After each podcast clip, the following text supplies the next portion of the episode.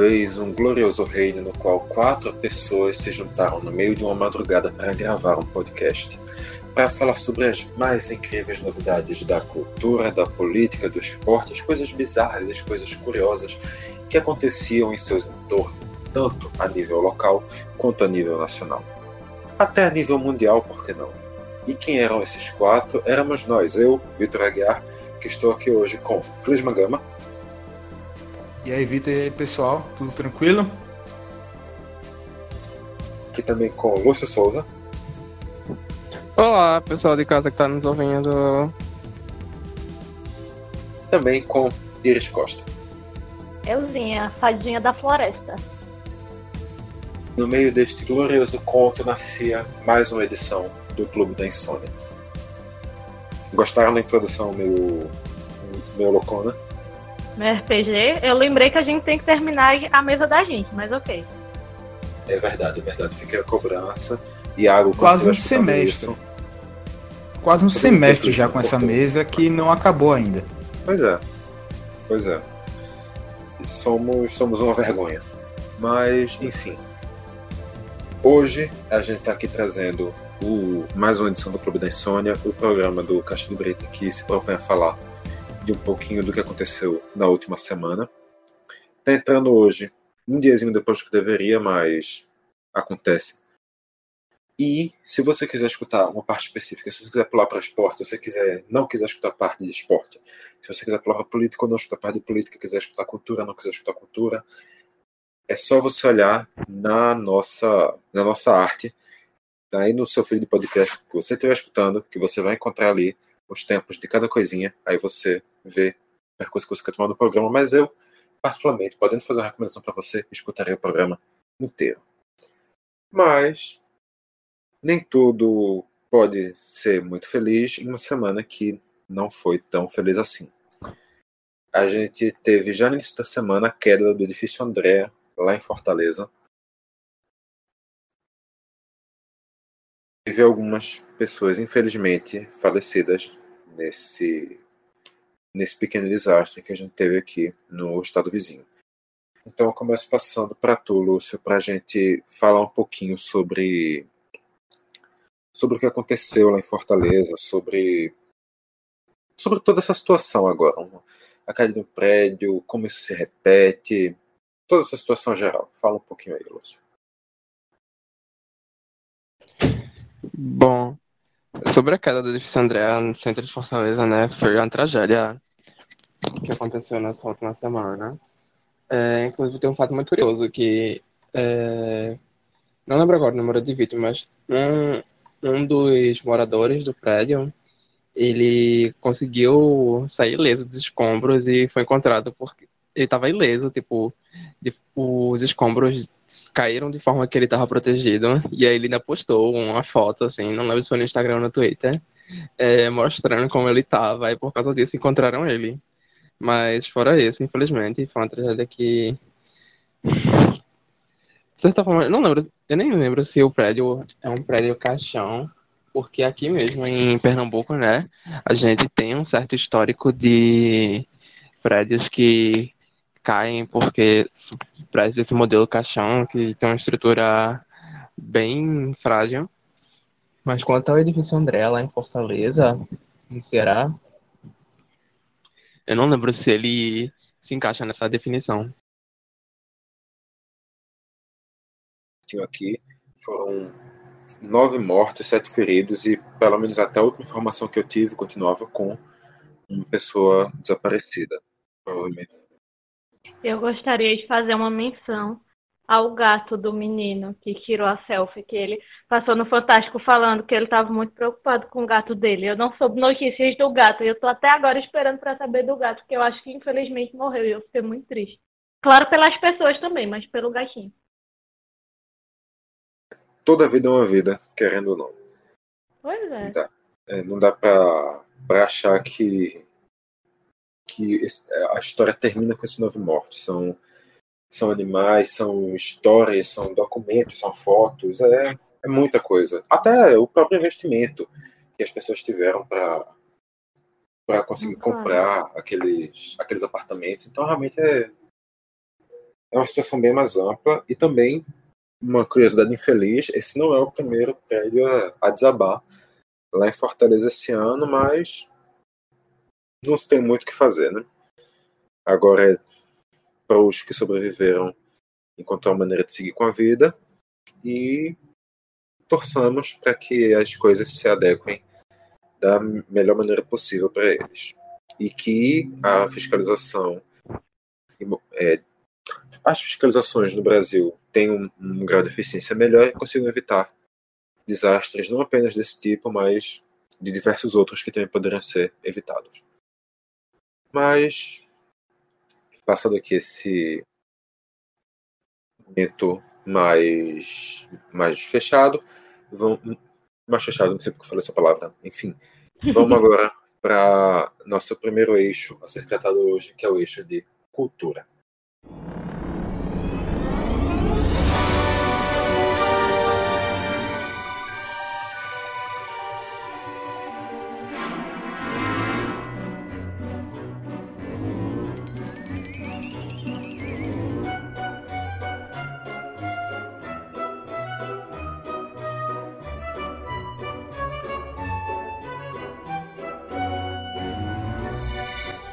Cultura, tradicionalmente, é o tempo que a gente passa mais tempo falando aqui. A gente costuma passar 40, 50, 80 minutos falando de cultura e depois se vê com apenas 10 minutos para falar de todo o resto das coisas. Mas Sim. hoje vai ser um pouquinho diferente. Perdão. Iago tá aqui não, pô, vai ser rápido. Verdade, né? A culpa, a culpa é de Iago. Acho que todo mundo aqui concorda, né, Clesma? Exatamente. Iago, toda vez que vai falar alguma coisa, é uma dissertação. Então, é, para poder esperar Iago terminar de falar e tudo, já tem meia hora de programa. E ferrou, né? Quem que edita aqui, eu e Lúcio principalmente, que se lasca. Na última semana, a gente teve o aniversário da, pelo menos na minha visão, sem dúvidas, maior atriz, pelo menos da história recente do país.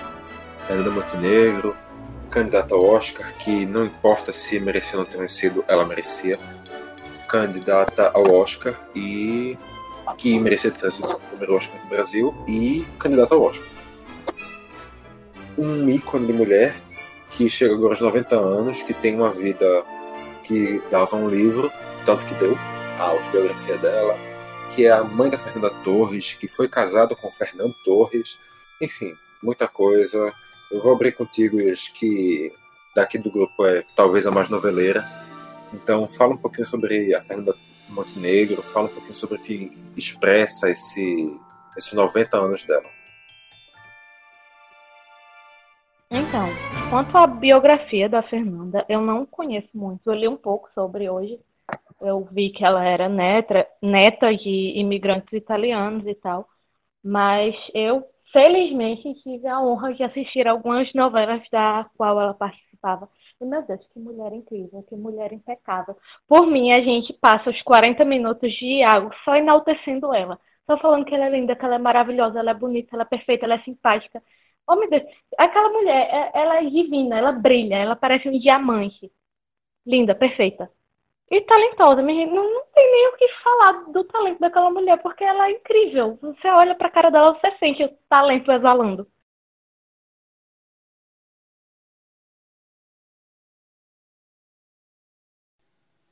Ah, eu preciso dizer que Fernanda Montenegro é genial, viu? E injustiçadíssima no Oscar de 98, 98, 99, enfim. Acho que 98. É, foi 98, né? Injustiçadíssima no Oscar, minha filha, não ter vencido naquele ano. Mas também ela é a única atriz brasileira e, quiçá, se não me engano, a única latino-americana a ter sido indicada para o Oscar de melhor atriz merecia ter ganho, ela merecia ter ganho, mesmo que ela não merecesse ter ganho. Eu insisto nesse ponto. Com Tem certeza. alguma coisa a acrescentar, Cleisman? Ou você já está com pressa para passar, pra passar para o próximo tópico? Não, pressa nenhuma. É, Fernanda Montenegro merece todas as reverências por, por tudo que ela já, já acrescentou, já fez, já construiu pro, é, pro cinema, pra TV brasileira e tudo mais uma atriz excepcional e que, como disse, merece todo tipo de reverência. É, é uma mulher incrível Então fica a admiração aqui também por ela. E ainda é milituda, vale salientar. É, acho que é isso mesmo que eu tinha para falar, Vitor. Quiser dar continuidade, é com você. Você é o, o cabeça do programa hoje.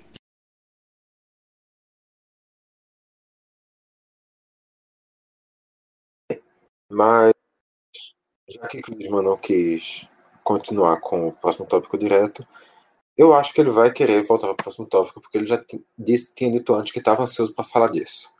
A gente chega agora, também nessa semana, não apenas a Fernanda Montenegro completando 90 anos, mas a gente tem também, na mesma semana, o Orlando Drummond, que ficou eternizado com o personagem do seu peru na escolinha do professor Raimundo, completando um século de vida. Então, Clisman, fala aí um pouco sobre o que significa os 100 anos do Orlando Drummond. Ah, Orlando Drummond é a maior referência que a gente tem hoje em dublagem no, no Brasil por todos os trabalhos que ele já fez. É, dublou Scooby-Doo, Popeye, é, entre tantos outros aí personagens. É, Alf, o Eteimoso, entre vários. É, a voz do Orlando Drummond é icônica. Então, o Orlando Drummond é, também marcou muito nessa questão da, da dublagem de filmes, de desenhos animados. É, é daquele tipo de pessoa que você vê, você bate o olho e já vem aquela conexão, bate aquele carinho assim na hora que você sente por aquela pessoa, que você gosta de cara pô, é, se o Orlando Drummond fosse meu avô, ia estar tá doidinho. Ia, pra mim ia ser a melhor coisa do mundo. É, eu admiro demais o trabalho daquele, daquele senhor. Então, é, os 100 anos são para se comemorar muito. E eu fico muito feliz, velho. É, Orlando Drummond é uma referência. Fez parte da minha infância. Então, já fica aqui o meu grande abraço, mesmo que sei lá, né? Vai que alguém remotamente chega assim, seu Orlando, tem um programa de um pessoal lá de Recife que falou do senhor. Toma aí. Botasse ele para ouvir. Para mim essa é uma realização, mas fora isso, fica aqui, abraço e desejo de muita saúde, muita paz e mais anos de vida do, do Orlando Drummond com a gente. Eu também sou do clube dos netinhos do Orlando Drummond. Eu acho ele um cara incrível do caramba compartilho 100% da opinião de Clisma, que ele é uma pessoa que você olha para a cara dele, você já sente aquela aura de afeto, de pessoa acolhedora. Para mim ainda tem um plus a mais, que eu pago um pau do caramba pro Guilherme Briggs, e ele é, tipo, apaixonado pelo Orlando Drummond, pelo que eu ah, vejo. Eles são até amigos pessoais. O Briggs estava lá no aniversário dele, tipo, todo ano, todo aniversário do Orlando Drummond. Tá lá o Briggs fazendo textão e postando fotinha fofinha dele. Pra Iris, mim, eles eu te amo, Iris. Eles são o supra-sumo, assim, da dublagem brasileira. Eu sou apaixonada por aqueles dois. Eles, com certeza, estariam na minha caixinha. Perfeitos, perfeitos, perfeitos. Só não sei se essa caixinha é, é aquela caixinha, né? Mas, Iris, só, só, só assim, para as pessoas como eu, que não fazem ideia de quem seja essa pessoa que você falou, explique, por favor. O Guilherme Briggs? Herege. É heresia, heresia. Guilherme Briggs, ele é um dublador do caramba. Ele quem faz o Mickey, ele que faz o Buzz Lightyear, ele que faz uh, Superman. É, muito, muito, muito personagem. Eu tenho uma lista aqui que está me fugindo na cabeça agora, mas é muito grande. Cosmo dos Padrinhos Mágicos. São vários, vários os personagens que ele, que ele dubla e personagens icônicos também. Acho que na linha sucessória da dublagem brasileira, logo após o Orlando Drummond, vem o Guilherme Briggs. Compartilho completamente da opinião.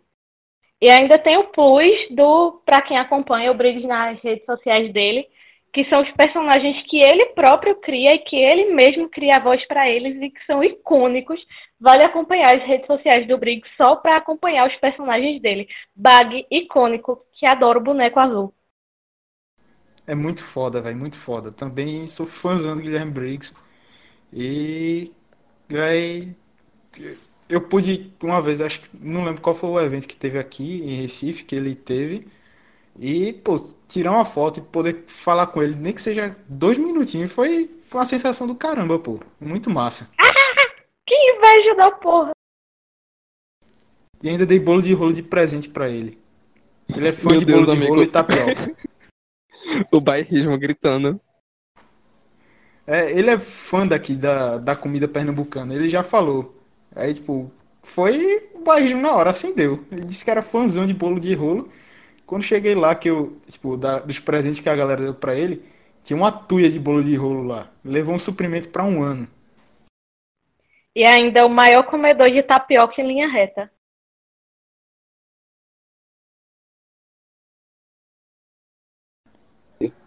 Informação. Enfim. A gente pode então aqui passar para o próximo tópico. Sim. Até porque assim, a gente quase que inseriu um tópico no meio que foi o Guilherme Briggs. Mas fica aí um, é, um, um tópico a mais que, que fica de, de informação para a vida de cada um dos que está nos ouvindo. Mas a gente passa agora, sai do, do cenário brasileiro e pega um caminho. É, não vou conseguir fazer nenhuma piada com isso. A gente vai falar sobre El Camino, o filme que é a continuação, de certa forma, da. Fugiu agora a palavra.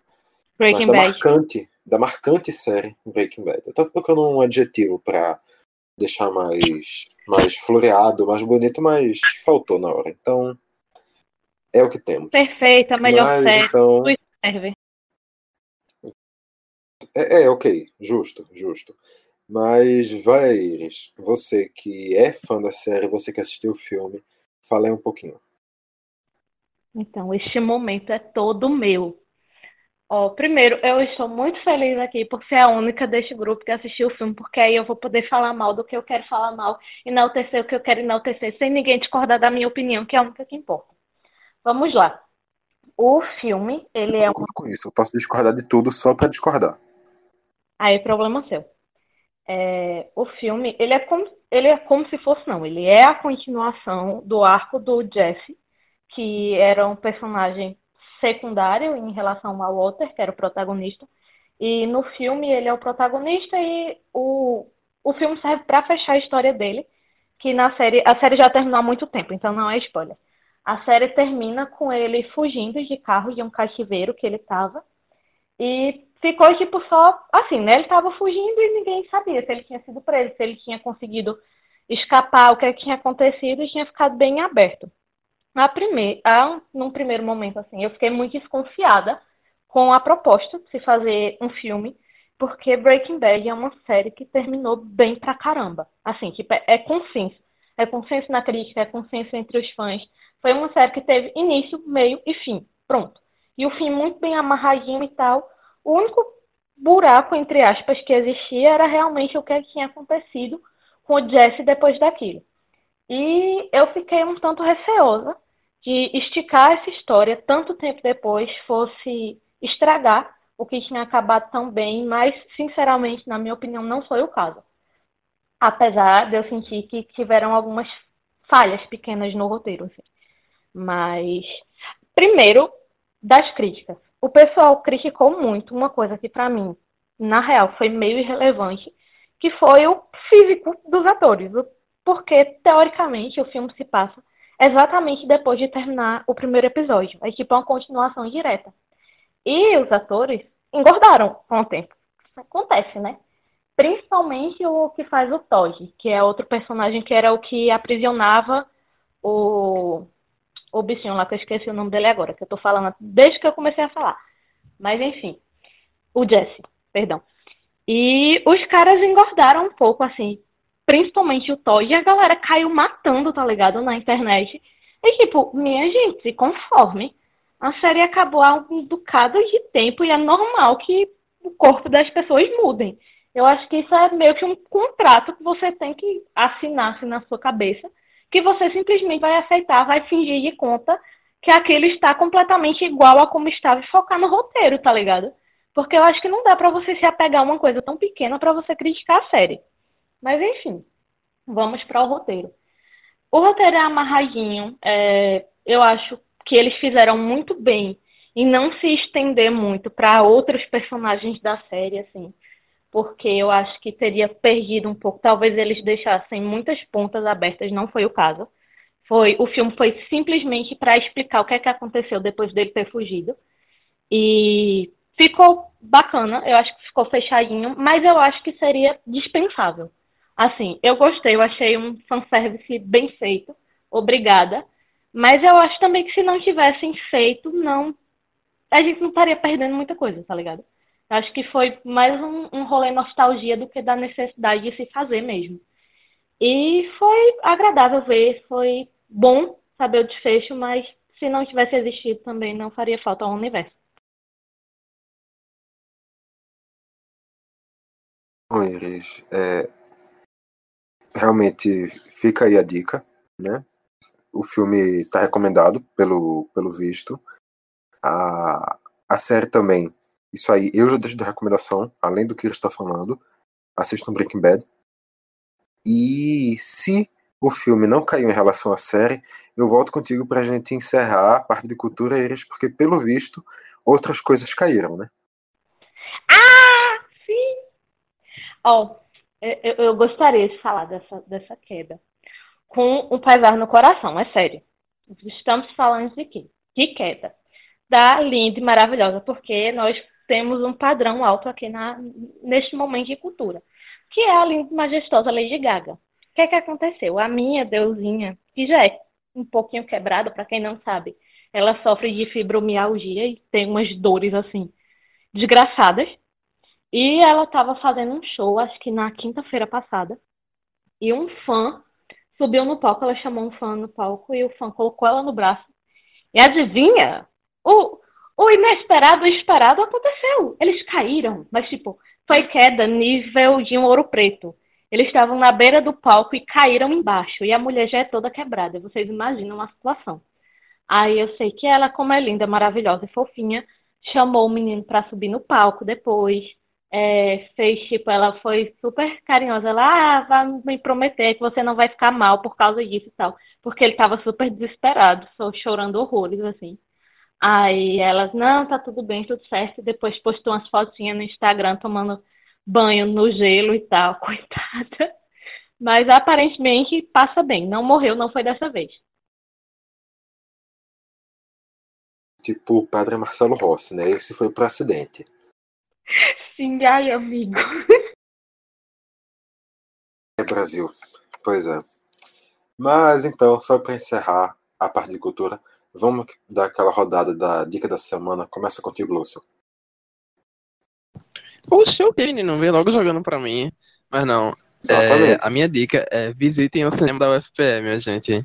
Eu não lembro agora quanto vai estar operando, mas provavelmente vai ser a preços populares, tipo, certeza menos de 10 reais. Acho que é 6 o ingresso.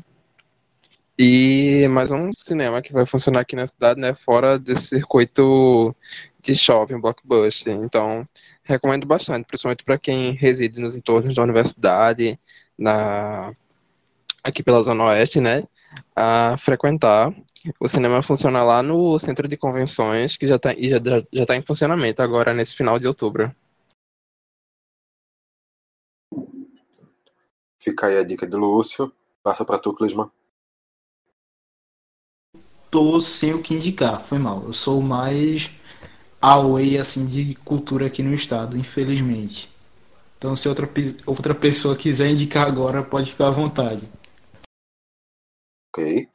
E Iris, alguma indicação? Não vale o caminho. Não vale o ah, caminho porque é trapaça. Não, não, pô. É porque eu quero me redimir. Eu acho que eu fui um pouco dura. Mas, primeiro, eu vou, eu vou fazer dupla, então. Primeiro é o caminho, porque é o caminho, que é muito, ficou bom para quem é fã de Breaking Bad, vale muito assistir. Você vai terminar de assistir, você vai ficar satisfeito e vai ser agradável. E qual é o tipo de dica que tem que dar? Vão dar stream para parabéns. É... O que mais? Não sei. Ai, Márcio Vitor. Ai, Márcio Vitor, eu vou comer seu bolo.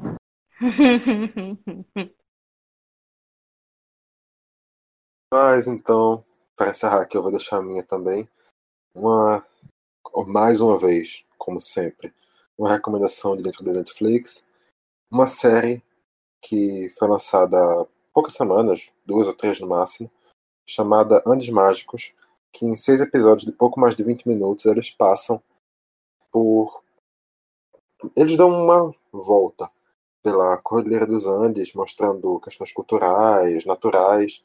É bem interessante e, no meu caso, até um pouco nostálgico porque, por reconhecer alguns dos pontos de viagem passada. Fica a recomendação e fica por aqui também a parte de cultura.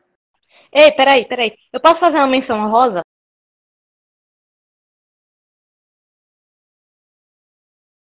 É só porque não estreou esses dias, mas quem não assistiu ainda e quiser assistir, vão ver a terceira temporada de Big Mouth, que está muito bom. O Andrew está muito arrombado, mas a temporada está gostosinha. Vão assistir, meus nenenzinhos. Boa recomendação, muito bem. E não precisa, não precisa ter timing não, Iris. Pode ficar tranquila. Juntando então todas essas recomendações, a gente segue para falar de uma parte que a gente recomenda que você escute, porque você precisa disso para qualquer conversa, porque hoje no Brasil você não fala sobre outra coisa além de política.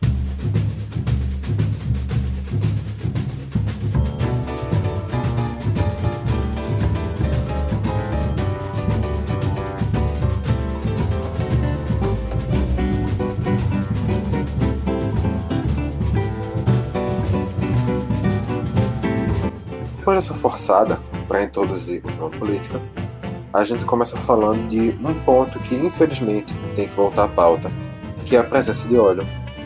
Continuando surgindo aqui na praia nas praias do Nordeste, e dessa vez vindo mais com frequência para Pernambuco.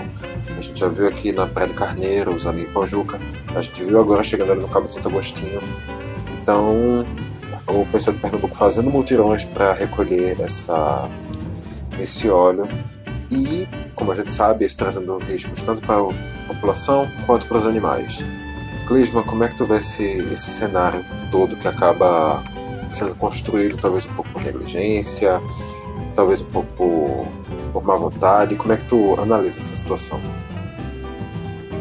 Ah, na minha visão, é negligência do poder público, porque já tem mais ou menos um mês e meio, que um pouco mais até, que começaram a aparecer essas manchas de óleo e nesse tempo todo ainda não foi possível identificar de onde que surgiu, é, qual a causa, se foi criminoso, se foi acidental, qualquer coisa. E até então não conseguiram achar, velho. É, é, pelas respostas dadas em, em, entrevistas por parte de autoridades, é, dá um, uma revolta porque praticamente se diz que você só consegue identificar quando o óleo já está chegando aqui. Consegue ver. É, e o caso é só chegar na areia e tirar, ou nos corais e tirar. Pô, com tanta tecnologia, recurso e tudo mais, para um desastre dessa proporção, que. Pô, como é que não consegue, velho?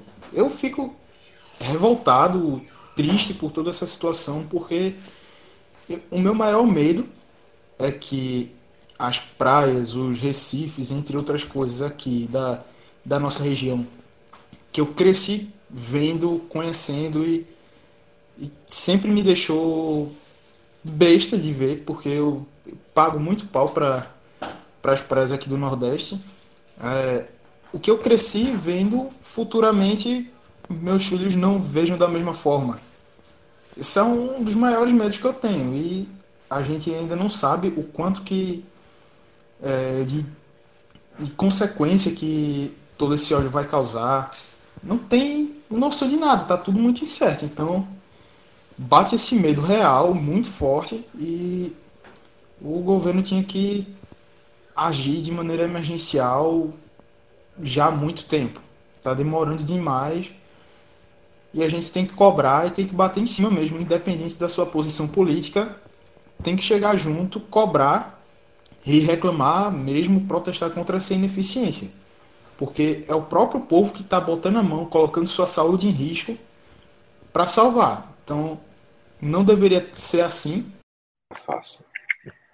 Quem dera fosse, inclusive. Mas, Iris, como é que tu, como é que tu vê essa situação que, infelizmente, continua, continua chegando por aqui? Então, né, deixa muito complicado, porque transpassa muito apenas a questão ecológica. Tipo, a gente é, é nítido que está estragando coral, está poluindo a água, tipo, todo mundo ainda está meio perdido, sem saber como conter, porque até agora não foi identificado de onde está vindo. Mas eu acho que representa muito só onde é que esse tópico está agregado no momento nessa nossa discussão, que é em política. O quanto que isso tá, tá confuso, não só pelo impacto ambiental, mas pelo jogado de culpa de um lado para o outro que está nessa situação. O óleo chegou, a gente não sabe de onde veio. O governo federal, em vez de se mexer, porque acho que já fazem 50 dias que foi notificado quando o óleo começou a vazar, o governo não fez praticamente nada, o governo federal, no caso, para conter esse vazamento. Chegou no estado que está agora. O ministro do Meio Ambiente, o Salles, aquele escroto, não tem um pingo de bom senso. Estava no Twitter esculhambando com o povo do Greenpeace, porque o povo do Greenpeace não estava indo limpar, tipo, amado, ninguém é obrigado, não, quem tem obrigação é você. É, é, é bizarro como a gente está num momento tão crítico em política que, que tudo, absolutamente tudo, é motivo para o pessoal tá se atacando, tá ligado? Eu hoje estava no Twitter e eu vi um vídeo, aquele vídeo que viralizou e tal, do pessoal tirando óleo na mão lá em, na Praia de Carneiros, e um cara falando, ah, porque as ecochatas veganas e as feministas de sovaco cabeludo não estão lá limpando. Quem está limpando são os machos hétero escroto da masculinidade tóxica, só porque no vídeo eram vários homens sem camisa tirando o óleo, como se isso impedisse de feministas e outras pessoas estarem tirando óleo também em outro lugar ou no mesmo lugar. Mas, tipo, até isso virou palanque, virou. A... Não tirando o mérito de que realmente é um fenômeno que está realmente ligado à política.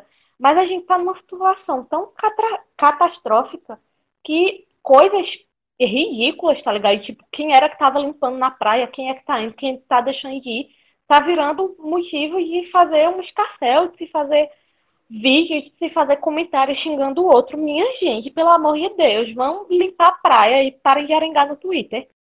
E assim, já que tu falou de ministro, já que tu falou de pessoas arengando, a gente viu agora também sobre esse assunto o Sérgio Moro. Ah, tudo bem que ele não está diretamente relacionado a essa pauta, mas Sérgio Moro sendo questionado. E explica aí como foi essa situação, Lúcio. Bom, o ministro da Justiça, né, o super-ministro da Justiça, Sérgio Moro, ele veio ao estado de Pernambuco para participar esse, esse um super aí já foi embora a tempo. ah, amigo, deixa pra dar ênfase, hein? É, ele veio para cá, para Pernambuco, participar de um evento ligado a empreendedorismo. Foi um evento na cidade do Cabo de Santo Agostinho, se não me engano, que é uma das cidades que já foi atingida. É uma da, da, do que a gente chama de litoral sul daqui do estado. Seria o, uma das cidades mais ao norte. Então, é, o petróleo já se aproxima, inclusive, da capital, né, daqui do Recife. E ele foi o ministro, né? Ele foi questionado por uma repórter local, a Bianca Carvalho, que é conhecidíssima pelo público, tem um tem um passado extremamente atuante assim na TV pernambucana, de ser bastante próxima do da população e tal, de sempre questionar figuras de poder sobre questões políticas. E ela questionou o ministro durante a coletiva, ela questionou o ministro durante sobre essa questão da, do petróleo, né? Que estaria fora da pauta do evento. E aí o ministro rebateu, dizendo que isso estava fora da pauta, que não deveria ser discutido ali, e ela rebateu de volta, né, dizendo que ele era um representante, ele enquanto ministro, representante, o único representante ali do governo federal, tinha o dever de responder essas perguntas. E aí, né, fica aí a gafe para o, o Sérgio Moro. E a ação ganhou o maior peso quando é, pegando aqui alguns dados do João Valadares, correspondente da, correspondente da Folha de São Paulo aqui em Pernambuco, de que já são 900 toneladas de óleo misturado com areia, porque é, durante o recolhimento né, as pessoas acabam, o, o óleo se mistura com a areia, então já são 900 toneladas desse material recolhido em todo o litoral do Nordeste até a noite dessa segunda-feira que estamos gravando, segunda-feira 21. É, 257 toneladas somente aqui em Pernambuco. E, veja bem, 186 dessas toneladas foram removidas apenas no dia de hoje nas praias pernambucanas. É, a gente vê uma, esse movimento de recolhimento está ganhando, tá ganhando mais força. Muitas pessoas estão, muitos voluntários estão aderindo à causa, mas a gente chama, é, reforça que a obrigação de estar tá limpando isso não era da população que está se arriscando. Eu vi imagens hoje chocantes de gente que tipo, tava toda suja de petróleo. Tipo, gente, não é tipo um óleo que se melou nela, não. É petróleo bruto, é um produto extremamente pesado, sabe?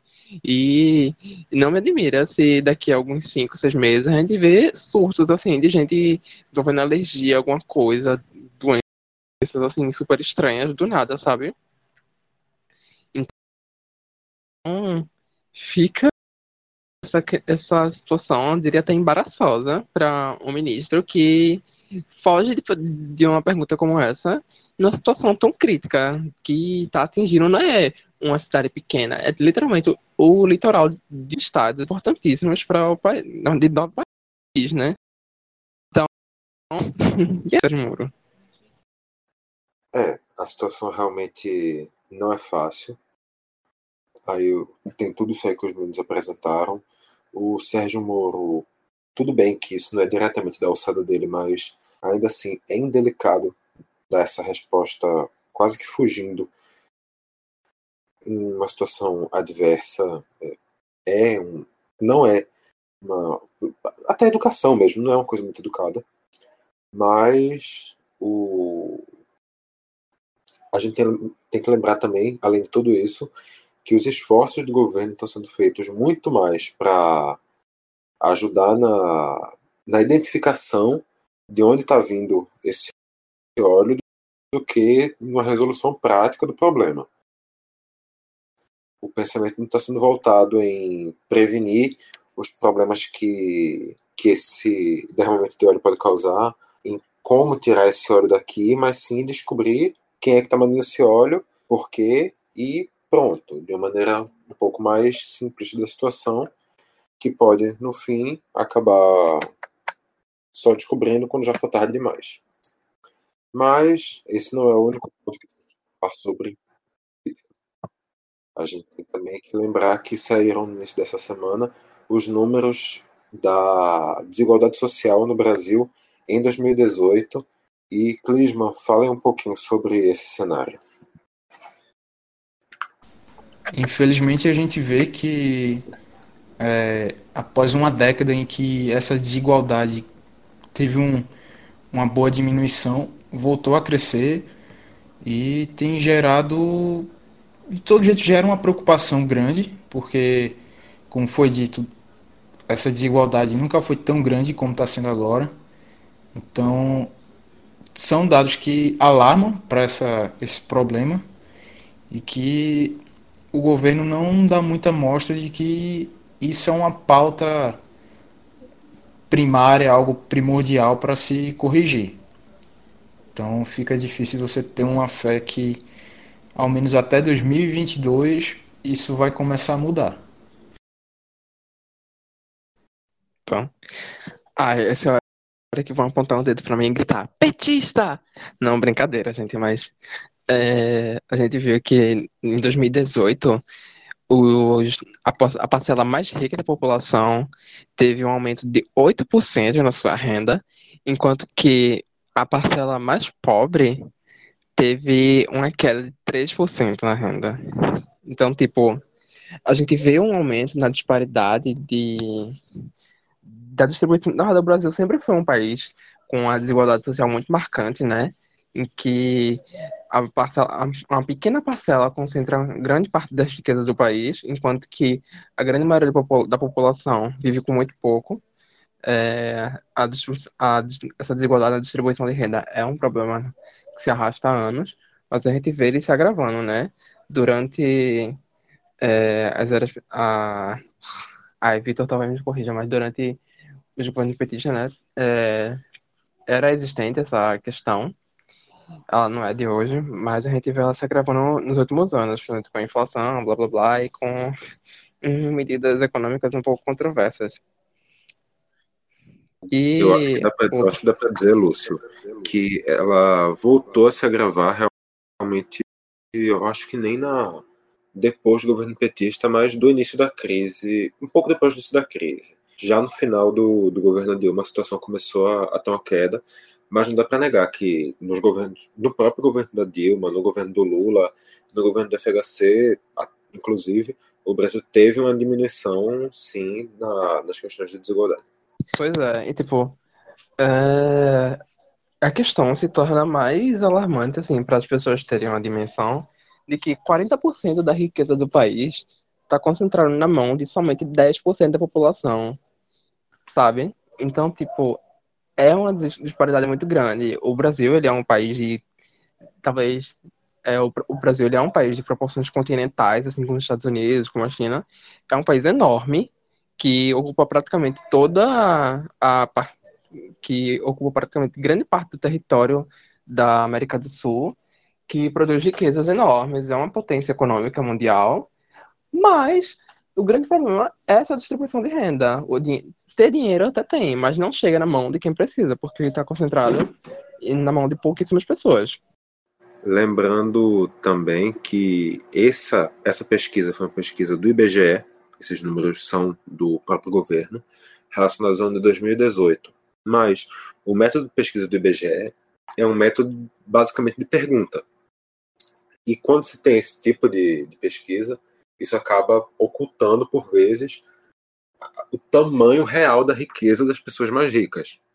Por exemplo, a pessoa que tem, sei lá, 50 milhões de reais acaba dizendo, não, eu tenho 30. Uma pessoa que tem 80 milhões acaba dizendo, não, eu tenho 50. E isso é um fenômeno real que acaba distorcendo um pouco o número. E depois a gente viu também saindo o índice de Gini daqui do Brasil, que também aumentou. O aumento do índice de Gini, caso você não saiba, significa um aumento na desigualdade social. E teve alguma outra alguma outra pesquisa também relativamente recente que indicou o Brasil como o segundo país mais desigual do mundo, atrás apenas de algum daqueles ricos lá do, do, do Oriente Médio. Arrisco dizer que foi os Emirados Árabes Unidos. Como é que tu analisa essa situação tão dispara aqui no país, Eris? Amigo, eu estava com alguma coisa na ponta da língua para falar, mas eu esqueci. Eu estou muito pistola por isso. Continua aí, enquanto isso não me volta à cabeça, então pula para o próximo tópico. Estou pistola. Comunista.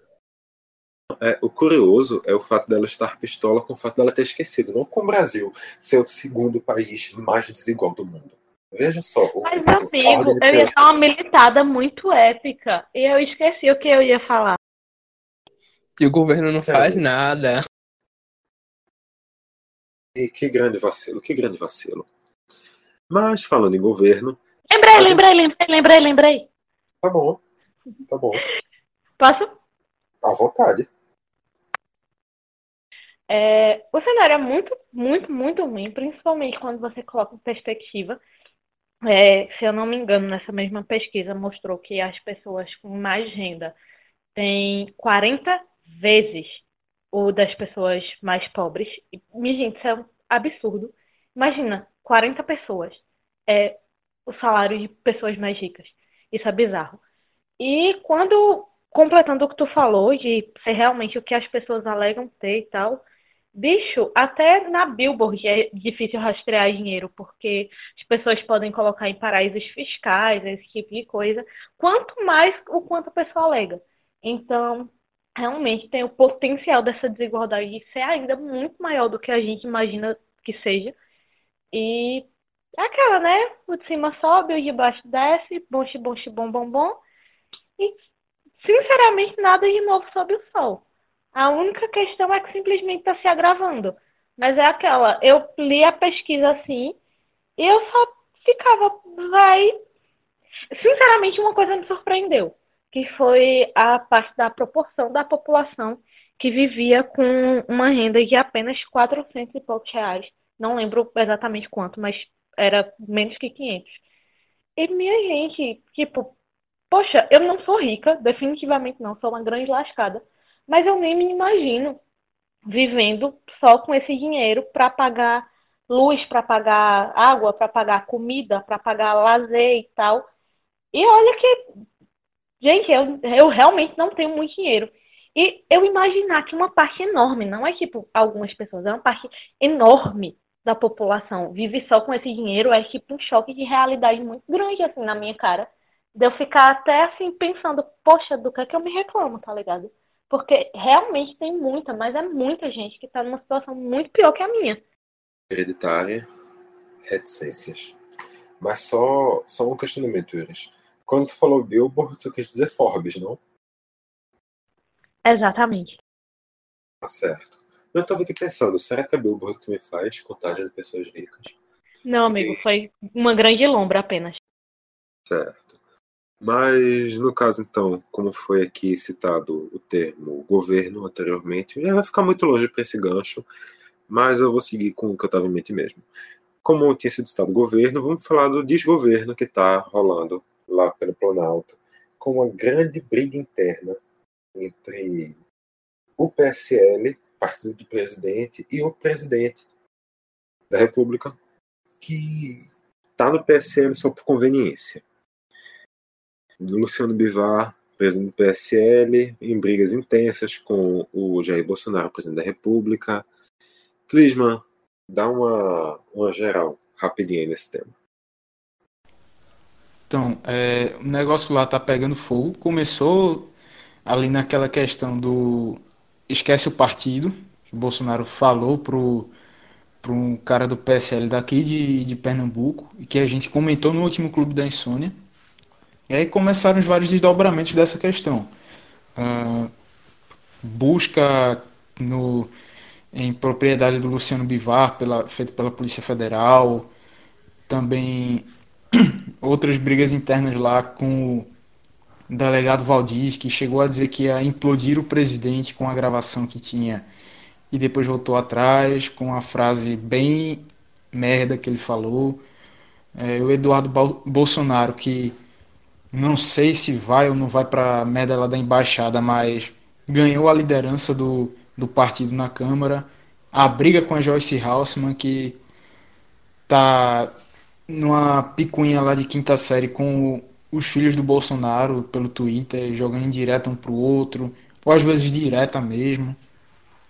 Então tá um grande picadeiro em que nós somos os palhaços vendo esse monte de gente fazendo merda no governo e olha que ainda está no primeiro ano. Então tem muita coisa ainda para acontecer, infelizmente.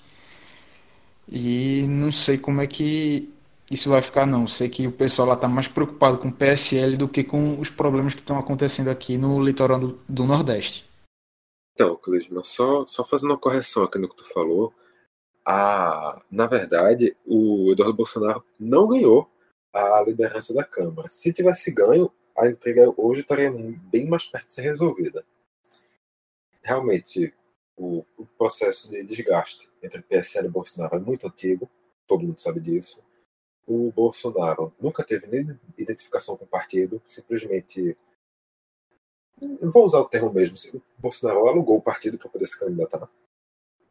O PSL é um partido de aluguel, todo mundo sabe disso. Nunca, de, nunca deu esforço para esconder esse papel, mas o, já, já vinha correndo esse desgaste depois do, da eleição, e agora com aquela declaração do Bolsonaro, o que estava sendo colocado por baixo dos panos veio a público e ele teve mais razão para esconder as intrigas que estavam rolando lá dentro. Então a Joyce Hasselman, que já não está mais com o Bolsonaro, saiu da, da liderança do partido na Câmara, perdão, da liderança do governo da, da Câmara. No lugar dela, o Bolsonaro quis indicar o Eduardo. O Luciano Bivar quis colocar o delegado Valdir e aí começou a, a guerra das listas do PSL. Lista para cá, lista para lá, lista para cá, lista para lá. Terminou que quem ganhou foi o delegado Valdir, que vai assumir a liderança do partido na Câmara. E com isso, o governo tem uma grande derrota interna, Além disso, isso dá mais medo de Bolsonaro colocar o nome de Eduardo para ser testado como embaixador. Ou seja, na prática, os planos de levar Eduardo para Nova York, por hora pelo menos, foram por água abaixo. A, a curto prazo, isso não vai acontecer, a não ser que ocorra uma jogada de muito risco do Bolsonaro, ou então que haja uma reversão bem inusitada do, do cenário. Mas a, a gente tem que entender também nesse cenário porque o Bolsonaro simplesmente não sai do PSL e viver a vida dele.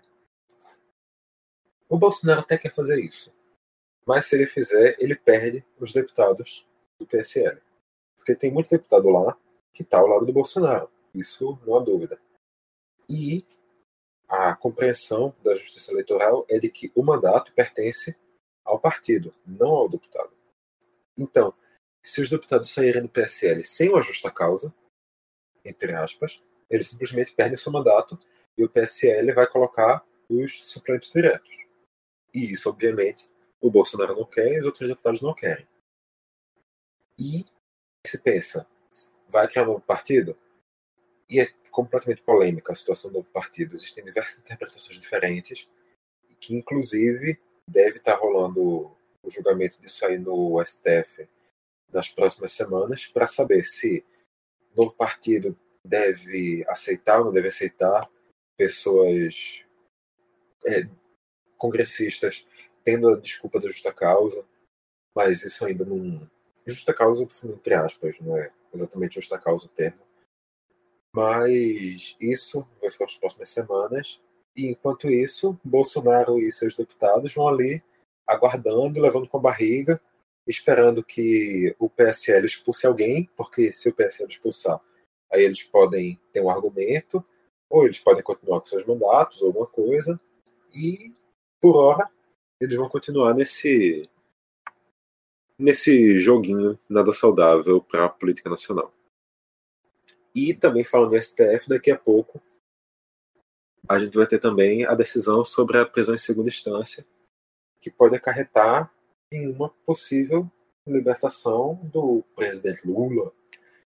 Então, Lúcio, como é que tu vê essa situação da prisão em segunda instância? Se deve ser preso apenas em de trânsito? Se o STF vai conseguir aprovar? Se o STF não vai conseguir aprovar? Como é que tu vê essa situação? Amigo, eu. Talvez eu fale muito isso aqui toda vez que a gente tá na pauta de política, mas eu não sei mais o que esperar do Brasil, sinceramente, sabe? House of Cards fica no chinelo, porque é um roteiro completamente doido, bicho. Assim, eu, eu sou meio desacreditado com a questão da liberação do Lula. Eu acho que talvez seja um julgamento que ainda tem muito o que correr Vai que tem uma reviravolta doida e acabem aprovando. Mas eu acho que essa é uma questão que ainda vai se arrastar por muito tempo. Ainda mais talvez considerando que a gente está num momento tão delicado agora né, na política nacional, né? Tem a questão do petróleo, tem essa briga interna no PSL, as julgamento das candidaturas.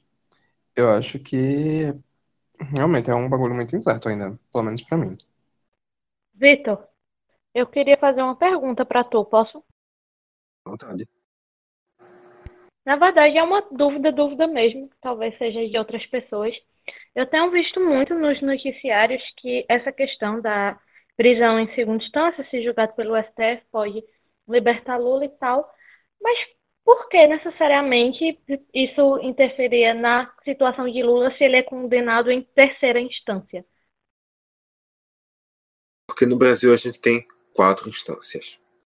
Então, existe uma compreensão. Do, na verdade, a Constituição brasileira diz que você, você tem direito à liberdade até que seja julgado em trânsito, ou seja, que todo o processo judicial seja finalizado, você não tenha espaço mais para ser julgado em nenhuma instância, seja, tenha passado por todas. E, no outro lado, existe uma compreensão de que hoje já se pode ocorrer uma prisão em segunda instância. Então, só existem esses dois cenários, ou é segunda instância ou é quarta instância. não tem um cenário que a pessoa vai ficar presa na terceira instância.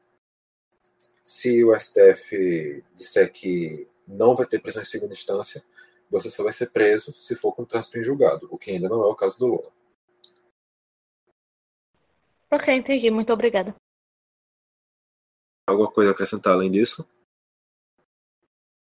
Não, só porque eu tinha visto que também era uma possibilidade entre as alternativas é, tirar da segunda instância e passar para a terceira. Eu vi que era só uma das hipóteses, mas não vi nenhuma discussão aprofundada sobre isso. É, a possibilidade existiria se o STF pensasse num, que isso acabaria sendo uma solução de alguma maneira. Não dá para dizer que isso é possível, mas se o STF decidir isso, eu particularmente acredito que a gente volta para aquela questão do STF estar tá legislando que não é papel dele. Concordo. Mas nada é como deveria ser no Brasil, então quem sabe. Mas eu arrisco dizer que com isso a gente finaliza a política e podemos seguir para o próximo tópico, que é o tópico de esportes. E se você quer continuar escutando sobre política, calma, segura aí. Tem um easter egg aí para você. Fica atento.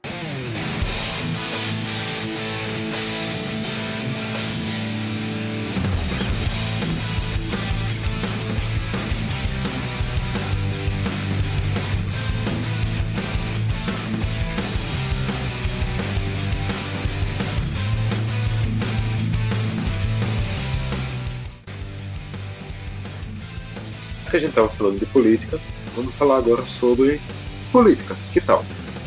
A gente viu no, no futebol alguns casos, alguns atos políticos sendo, sendo relevantes nessa semana e começa sendo o primeiro tópico do nosso eixo de esporte de hoje. Clisman, dá uma, uma, uma passada, uma visitada aí no que aconteceu essa semana. Muita coisa aconteceu, Vitor. No futebol em geral. É, dá para se dizer que, por exemplo, aqui no Brasil teve o caso de racismo relatado pelo, pelo jogador Thiago Galhardo do Ceará, no jogo entre Santos e Ceará na Vila Belmiro, lá em São Paulo, que a torcida santista é, fez atos racistas, é, xingou o, o volante Fabinho do Ceará, é, e além de palavras racistas, também houveram é, xingamentos xenofóbicos por ser um time do Nordeste e tudo mais. É, então isso foi uma marca negativa aqui no Brasil. Também fora do país. Dá, dá pra gente dizer sobre esse caso entre a, é, o caso da Turquia invadindo a, a Síria, que que jogadores turcos. Eu acho que antes da gente falar dessa questão da, da Turquia, a gente tem que lembrar um outro caso de racismo que teve racismo direto que a gente teve na, no futebol internacional, que foi da Inglaterra e da Bulgária, né? Sim, sim. Não não estava lembrado desse agora, tinha me fugido à mente. O jogo entre Inglaterra e Bulgária durante a semana lá na pelas eliminatórias da Copa da da Eurocopa, perdão. Entre Inglaterra e Bulgária, o jogo lá na Bulgária, em que cada jogador negro da Inglaterra que tocava na bola era alvo de, de racismo. O pessoal imitava ações de macaco, xingava, entre outras coisas. Até também saudações nazistas foram feitas lá por parte desses torcedores. Hoje a, a regra da FIFA diz que em casos de racismo o jogo deve ser parado e foi a, a instrução que seguiu. Aí quando parou, a torcida começou a fazer soluções nazistas, levantou camisas com o símbolo da UEFA dizendo no respect, que seria alguma coisa tipo sem respeito, não respeite, alguma coisa para essa linha. Então, a situação não é, não é muito confortável, não. E nesse caso da Bulgária, inclusive, acabou gerando choro por parte de ídolos, reclamações por parte de, de diversas autoridades e, e celebridades búlgaras e, inclusive, pedido de demissão do treinador da seleção búlgara. E para se ter ideia do. Na verdade, a demissão foi do presidente da Confederação Búlgara de Futebol. Se você está dizendo, eu confio na sua palavra. Ele entregou o cargo depois disso.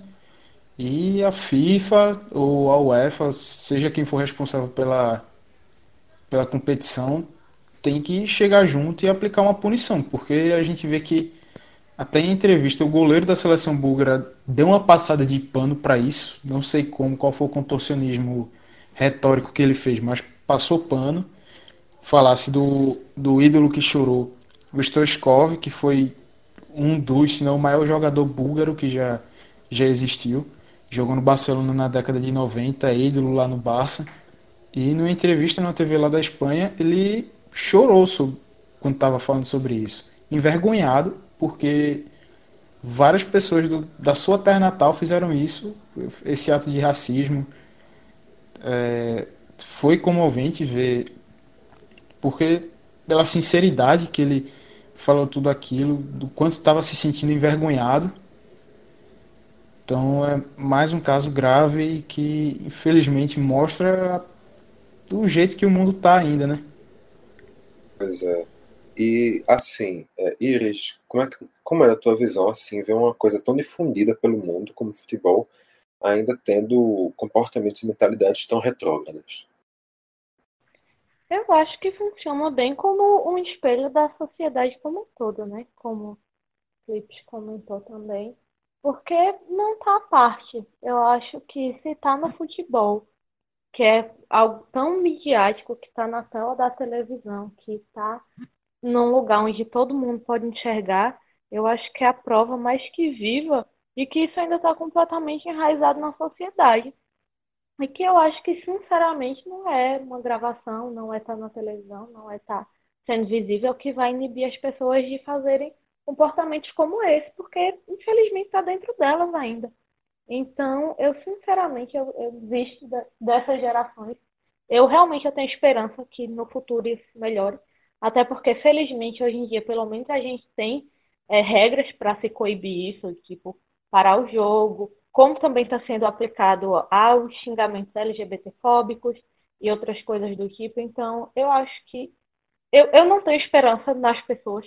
Eu acho que isso só vai melhorar mesmo com o tempo e com regra e com punição e com esse tipo de coisa, porque é histórico. Você não tem como negar isso. Você só tem mesmo como combater. Cansa, é irritante, é revoltante, dá raiva, mas você vai fazer o quê? Não tem o que fazer. E aí, Vitor, é, dá pra gente continuar também. Aconteceu também o um jogo entre as Coreias. A Coreia do Sul foi até Pyongyang, Pyongyang, não sei como que é a pronúncia, perdão, e enfrentou, enfrentou a Coreia do Norte. O jogo terminou empatado em 0 a 0 é, Não teve a presença de jornalistas do, da Coreia do Sul. Foi um material bem, bem escasso sobre, sobre essa partida. Também a presença do público não, não foi permitida no estádio. Então, pelo que pelo menos houve assim o que eu consegui ver de relato do Hyun Min Son, que é o principal jogador da seleção sul-coreana, falou que foi um jogo muito duro, com que foi uma vitória sair sem ninguém lesionado. Para a Coreia do Sul foi uma vitória ninguém ter se lesionado na partida porque a pancada comeu lá. Então dá, dá para dizer. dizer... Foi... Será que dá para dizer que foi um jogo tão duro que estava em clima de guerra? A piadinha foi foi bem merda. Desculpa a sinceridade. Tá bom, ok. Tudo bem. Mas desculpa não, a amizade tem tem preço não, foi merda mesmo. É dessas e... que a gente tem que aguentar na vida. Mas enfim, é. É, nesse caso, é, o, foi o retorno da seleção da Coreia do Sul a Pyongyang em 29 anos e o fato do o fato da, do governo da Coreia do Norte não permitir nem o público de casa para assistir a Coreia do Sul nem o público da Coreia do Sul por motivos óbvios, nem a tor nem transmissão interna, porque eles não transmitem jogos em casa ao vivo, nem transmissão para a Coreia do Sul também por motivos óbvios. Então foi um jogo sem TV, um jogo sem torcida, um jogo quase sem jornalista, para dizer que foi 0 a 0 a gente tem que confiar em sabe Deus quem. Mas. Amigos, esse jogo foi de que campeonato disputa? Foi amistoso? Eliminatória da Copa do Mundo. Eita porra. E vai ter um jogo de volta em abril ou em março, lá na Coreia do Sul. Aí a gente vê como é que vai ser a recepção dos vizinhos do Sul aos vizinhos do Norte. Mas essa situação coloca até em dúvida a sensação que havia entre os países de uma possível reaproximação. Porque, querendo ou não, a gente já teve um, um histórico esportivo recente das duas juntas. Nesse ano, na, na Olimpíada de Inverno, esse ano mesmo, 2019, a gente teve as duas Coreias entrando juntas no, no desfile de abertura. A gente teve as duas Coreias fazendo juntas a equipe do hockey feminino. Então, é um pouco estranho ver isso, dá uma sensação de ter dado um passo atrás, mas vamos ver. O futuro dirá. O que mais tivemos, Clisman? E aí, Vitor, dando continuidade, é, outro caso também que aconteceu na semana foi de punições a clubes que estavam é, meio que demonstrando apoio ou é, se mostraram coniventes com o apoio seja de torcedores ultras, de até jogadores mesmo, quanto a esse bombardeio que a Turquia tem feito na Síria contra o povo curdo, entre outros. Então, é, já houve uma punição por parte da, da Federação Alemã a, a, alguns clubes. Da última vez que eu vi, foram cinco clubes punidos. É, o clube, tem um time da segunda divisão da Alemanha, o St. Pauli, que é, dispensou um jogador turco que fez a declarou apoio ao exército turco pela, pelo bombardeio e todas as intervenções que tem feito lá na Síria. Então, no momento que foi detectado isso, dispensaram o jogador, tanto que o cara já apagou todos os registros que tinha com na sua rede social, com a camisa do, do São Paulo, entre outros. Então ficou aquele clima meio tenso assim, mas é um clube que deu sua mostra para que veio que o São Paulo é um dos clubes mais engajados no mundo é, em questão política e tudo mais. Então ele não não aceita esse tipo de, de coisa. Para mim fez a atitude correta. Pois é, Clisman. E assim, eu acho que a gente tem que entender um pouco também essa situação entre turcos e curdos que ela volta a se complicar na saída das tropas americanas da divisa entre Turquia e Síria, que foi já debatida no Tratado da 30, que saiu há, acredito, duas semanas. Pode voltar aí no seu feed e escutar se quiser. Recomendo, inclusive, a gente dar uma volta ao mundo, falar um pouco sobre algumas situações internacionais. Mas nessa saída das tropas americanas, a Turquia voltou a atacar os curdos a partir do YPG, que é o que eles acusam de ser um grupo terrorista, mas basicamente só a Turquia vê assim, o resto do mundo não vê. Então, dentro da Turquia é muito bem vista a ação dos turcos, é considerado um movimento nacionalista, mas fora da Turquia é considerado uma violência desnecessária. Então, o, acaba correndo, por exemplo, de Fenerbahçe e Galatasaray que são dois clubes que se odeiam, com duas torcidas que se odeiam, que incentivam a cultura de ódio entre elas, se unindo em prol de uma causa e dizendo abertamente que elas estão unidas, que é uma coisa quase que impensável. E a gente vê do outro lado o São Paulo, como o Clisma já disse, um dos clubes mais engajados, talvez o clube mais progressista do mundo, que dispensa seu jogador, que na verdade faz uma enquete com a torcida para saber se deve manter o jogador pelo futebol, se deve dispensar o jogador pela ideologia. A torcida escolhe que ele seja dispensado e o cara é dispensado do time.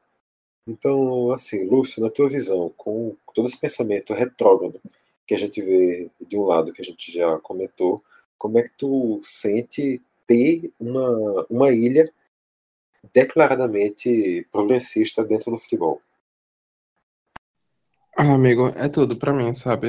É, Principalmente quando a gente vê clubes que se intitulam como o clube do povo, a casa do povo, não sei o que, não sei o que lá, sendo que sustentam discursos que são contrários a isso. Então, é sempre bom a gente ver clubes que se posicionam de maneira mais progressista, que buscam é, cumprir com sua palavra de ser um clube plural, que abriga todas as diferentes pessoas que formam o povo brasileiro, né?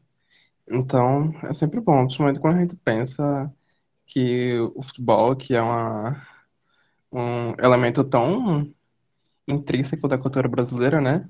Acaba muitas vezes sendo um espaço que a gente enxerga como um espaço extremamente masculino, é, como dito aqui algumas vezes, alguns episódios, sendo um espaço de certa forma racista, tem um histórico de racismo muito grande no futebol. Então é sempre bom a gente ver clubes que se posicionam de maneira mais progressista, que questionam essas desigualdades, que questionam esses preconceitos dentro de campo, né? Que utilizam sua plataforma, utilizam sua seu alcance tão grande para trazer esses problemas à luz. E um desses exemplos é o do Bahia, que é um clube que vem tomando comportamentos abertamente Nossa, diferentes. o Bahia. Sim, Lúcio. Nossa, o Bahia é um exemplo genial, né, amigo? Tipo, teve a campanha agora que eles entraram em campo com a camisa suja de óleo para protestar em relação a pra- o óleo que vem se espalhando pelo litoral nordestino, né? Também já tiveram algumas campanhas do Bahia contra a LGBTfobia, contra o racismo. Bem, é, concordo contigo, Lúcio. Realmente, essa situação agora da, do, do óleo, o Bahia volta a se posicionar, traz uma camisa especial no jogo contra o Ceará, e logo um dia depois do Bahia ter anunciado que faz essa camisa, alguns outros clubes aqui do Nordeste, o CSA, Fortaleza, Ceará, Sport e Vitória, se não me engano, surgem também com a campanha con- contra não, não, contra o óleo, não precisa nem se dizer contra o óleo, mas para se posicionar também sobre essa questão. Mas realmente não tem como saber se isso vai dar um resultado. Estamos todos na torcida para que isso seja resolvido o mais rápido possível.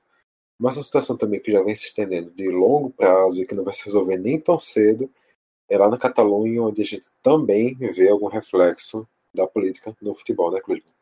Esse tipo de, de manifestação é mais do que válido. O Bahia segue dando exemplo do que, do que deve fazer. Por isso que para mim é o maior clube do Nordeste, ressaltando aqui. E tá dando exemplo. É, tá puxando essa fila e os clubes da, os outros grandes clubes da região não podem perder tempo e seguir junto, reforçar aí nisso, porque a gente luta contra uma engrenagem que faz com que o futebol nordestino se mantenha sempre abaixo, se sujeitando a outras coisas. Então, é, é unido, os clubes se unindo que vão conseguir fazer o futebol da região mais forte. E sobre a Catalunha também, é, já respondendo a tua pergunta, Vitor, é complicado também porque os protestos lá têm se acirrado por causa das prisões políticas do, de líderes é, separatistas lá da Catalunha. Então, o clássico entre Barcelona e Real Madrid foi adiado, está com uma nova data para ser definida, é, pelo menos até onde eu tinha lido ainda não havia se definido. Os clubes queriam 9 de dezembro, mas aí pegariam a data da Copa do Rei. Então tá nesse impasse. E a gente vê o quanto que a política tá realmente associada ao futebol e o quanto que influencia, já que tem clubes que são engajados politicamente em diversos tipos de, de pautas. O Barcelona aí é o maior representante da causa Catalunha no, no esporte em si. Então, qualquer coisinha que mexa lá com, com o, o povo catalão em si já reflete também no clube que diversas vezes já já colocou sua manifestação também sobre, sobre a causa. Pois é. Então, realmente, a gente vê essa semana com vários reflexos. Político-futebolísticos, mas a gente também teve esportes sem, sem política. Então a gente vai passar aqui rapidinho por dois tópicos que foram um pouco falados essa semana. O primeiro é o da Supercopa Libertadores, uma competição que a Comembol está querendo voltar, mas ninguém está entendendo muito bem o porquê. A Comembol está querendo voltar com a Supercopa Libertadores, porque agora a América do Sul vai ter seis vagas no Mundial de Clubes que vai ser disputado em 2021. Então, ao invés de dar quatro vagas para a Libertadores e duas para a Sul-Americana, como é lógica, a Comembol está querendo colocar duas vagas para os últimos campeões da Libertadores, duas para os da Sul-Americana e mais duas para os campeões de uma nova competição que vai ser a Supercopa Libertadores. Essa competição já existiu nos anos 90, quando o futebol era completamente diferente. E hoje, essa competição seria disputada entre todas as equipes que já foram campeãs da Sul-Americana da Libertadores. Ou seja, por um detalhe, a gente poderia ter aí o São Caetano, que não está nem na Série D do brasileiro, disputando o torneio continental com chances razoáveis de chegar no Mundial de Clubes. A gente poderia ter essa aberração. Então a Comembol está dando essa. É, deu essa doida na Comembol. Não sei porquê, provavelmente porque dá mais dinheiro para eles. E esse torneio seria disputado entre dezembro e janeiro de cada temporada. E com isso complicaria ainda mais o calendário do futebol brasileiro. Então a CBF já está desesperada com a possibilidade disso ser aprovado, mas não é possível. Simplesmente não é possível que essa deva para frente, porque ela não faz o menor sentido. E enquanto esse torneio não deveria ir para frente, um torneio que não vai para frente é o Brasil Open, segundo o maior torneio de tênis do Brasil, um dos principais, do, um dos quatro únicos, na verdade, torneios de, do ciclo ATP aqui na América do Sul. E ele está sendo agora transferido para Santiago. O dono da data está aceitando a proposta de lá e o Brasil vai ficar apenas com o Rio Open. Com isso, a gente vai ter dois torneios do circuito profissional masculino no, em Buenos Aires um no Brasil e no Rio de Janeiro e um outro lá em Santiago, e esses vão ser os únicos daqui na América do Sul. Mas então, para fechar esporte, eu vou voltar mais uma vez contigo, Clisman, para te falar um pouquinho do que a gente debateu no DescubraCast, que a gente voltou ao tema Clube Empresa. Dá uma, uma levantada aí no que a gente falou rapidinho. Então, é, nesse DescubraCast a gente colocou fez uma atualização sobre o tema do Clube Empresa com as propostas de criação de sociedade anônima e, e outros tipos aí que têm sido propostos na Câmara dos Deputados, no Senado Federal. Então, o programa vem com muitos detalhes. A gente tentou trazer o, o máximo de informação possível sobre essas propostas e é algo que ainda está sendo repercutido, que ainda vai ser debatido para ser posto em prática. É um projeto que promete que vai mexer, vai mudar, de certa forma, o futebol brasileiro, a nível de administração, principalmente, questão também de dívidas, uma renegociação, talvez, veja, os clubes vão ver qual modelo que é mais interessante para eles de seguir, seja como empresa, seja como associação como a maioria já é hoje. Então, o debate está legal. Acho que você quiser, tivesse muita coisa para fazer, não está sabendo ainda sobre o, o tema e quer saber mais, ou você que já deu uma escutada no primeiro e aí quer se atualizar, saca esse DescubraCast porque tem muita informação boa, então procura lá. Isso aí. Então, finalizando aqui a parte de esporte. É, fica, na verdade, a recomendação. Escuta lá o, o DescubraCast, também tá aí pro seu feed. Só dá uma procurada. E agora a gente finaliza esporte e vamos pro próximo e último tópico da noite.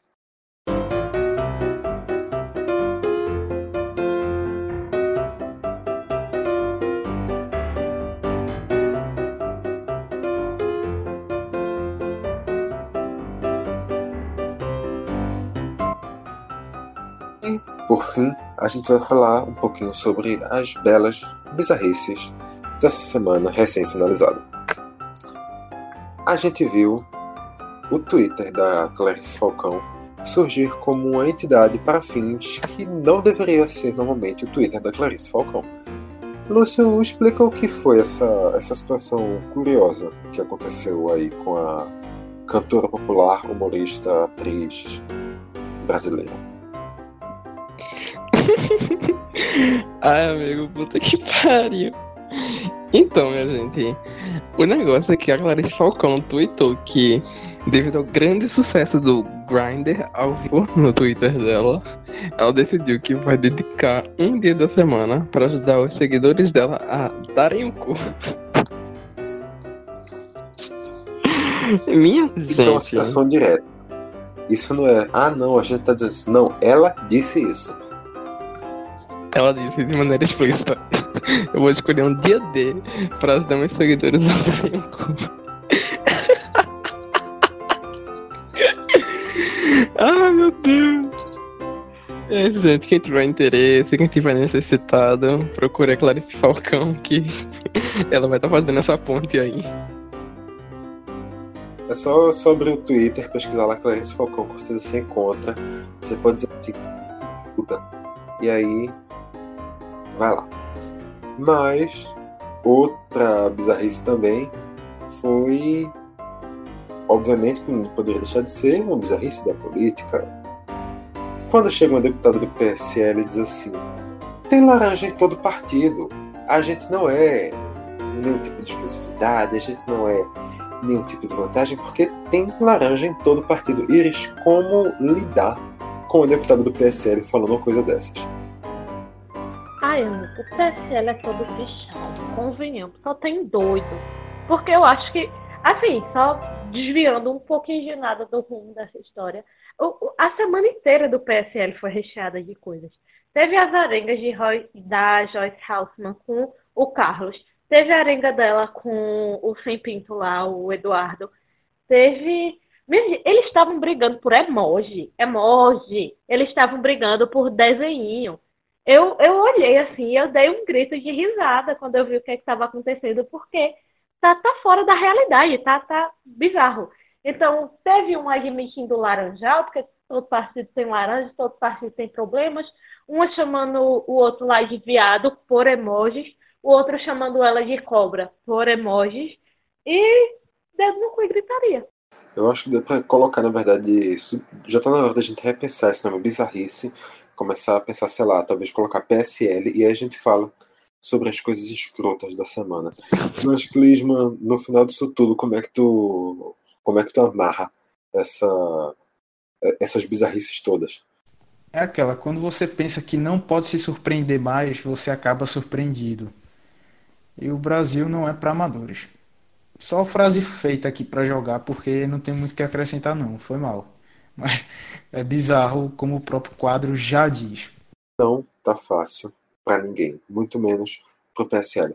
Mas enfim, eu acho que a gente já passou um pouquinho da hora da gente, até porque na prática, na prática, você que deve estar escutando talvez esteja pensando que esse programa tem até uma hora mais de duração.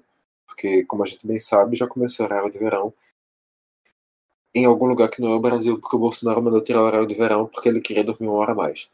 Mas, enfim, chegou a hora da gente finalizar esse programa, que foi uma luta para gravar. E eu imagino a luta que vai ser para você, Cleisman, editar esse programa. Então, já estou aqui mandando todas as forças do mundo e acreditando que toda e qualquer possibilidade desse programa pro ar foi porque Cleisman Gama passou 15 horas editando esse programa, porque não tá fácil. Então... Assim espero, porque a paciência para editar vai ser preciso ser que seja muito grande. Muita coisa, mas vai dar certo. Vamos embora. Todos acreditamos no seu potencial. Uhum, Clisman. Isso aí, Clisman. Estamos com você. Mas então, a gente vai encerrando aqui. A gente vai lembrando que o Clube da Insônia está aqui todo início de semana. Só conferindo o feed do Caixa de Brita, que também tem outros programas. Vai ter mais coisas su subindo, quase que não saía. Vai ter mais coisas subindo no essa semana. Então fica ligado no nosso feed, que você pode acompanhar no Spotify, no Deezer, na Apple, no Google ou no seu feed de podcast preferido, seu aplicativo que você usar para escutar podcast. Mas se você quiser acompanhar a gente pelo seu computador, como é que você faz? Explica aí, Lúcio. Bom, pelo computador você pode acessar o nosso site, o www.caixadebrita.com. Lá tá todos os episódios dos nossos podcasts, além de alguns textos que vez ou outra a gente escreve também. Ah, eu com um cortezinho, mas eu acho que deu para entender que o que ele queria dizer é que de vez em quando a gente coloca um textozinho lá. Mas também tem as nossas redes sociais. Iris, passa aí a risca. Então, o Facebook que ninguém se importa, mas se você quiser acessar, é facebook.com barra caixa de brita. Dessa vez eu acertei, não acertei, acertei. Acertou E não. Twitter. Porra, é Não caixa acertou brita não. também? É Caixa de Brita também, tá? Desculpa. Não, é não. É sim, Iris. É Caixa Brita, é? Da outra vez eu falei caixa brita, vocês falaram que estava errado. Não foi não, Iris. Foi sim. Você devia estar falando do site. Não. O, ca... O site eu sei que é caixadebrita.com, porque não tem como errar, é só caixadebrita.com. Enfim, ó. Twitter, Twitter e Instagram é arroba caixabrita. Facebook, eu errei porque eu não acesso mesmo, ninguém se importa. Mas se você quiser acessar, você procura lá, Caixa de Brita, vai aparecer a gente, é uma caixinha preta e branca, você vai achar. É justo. É isso aí. Mas é isso aí. Tem alguma coisa que acrescentar alguém? Ninguém tem mais nada pra falar, não. né? A gente já pode encerrar isso aqui, né? Não, tá bom. Muito obrigada por quem guerreirinho nos ouviu até agora. É isso, cheirinho no coração. É falar no cu, mas muito claro esse falcão. No coraçãozinho mesmo e tchau, tchau. Beijinho, beijinho. Tchau, tchau. Falou, meus guerreirinhos. Então é isso, galera. Até o próximo programa aqui no Caixa de Breta. Fique ligado e tchau, tchau.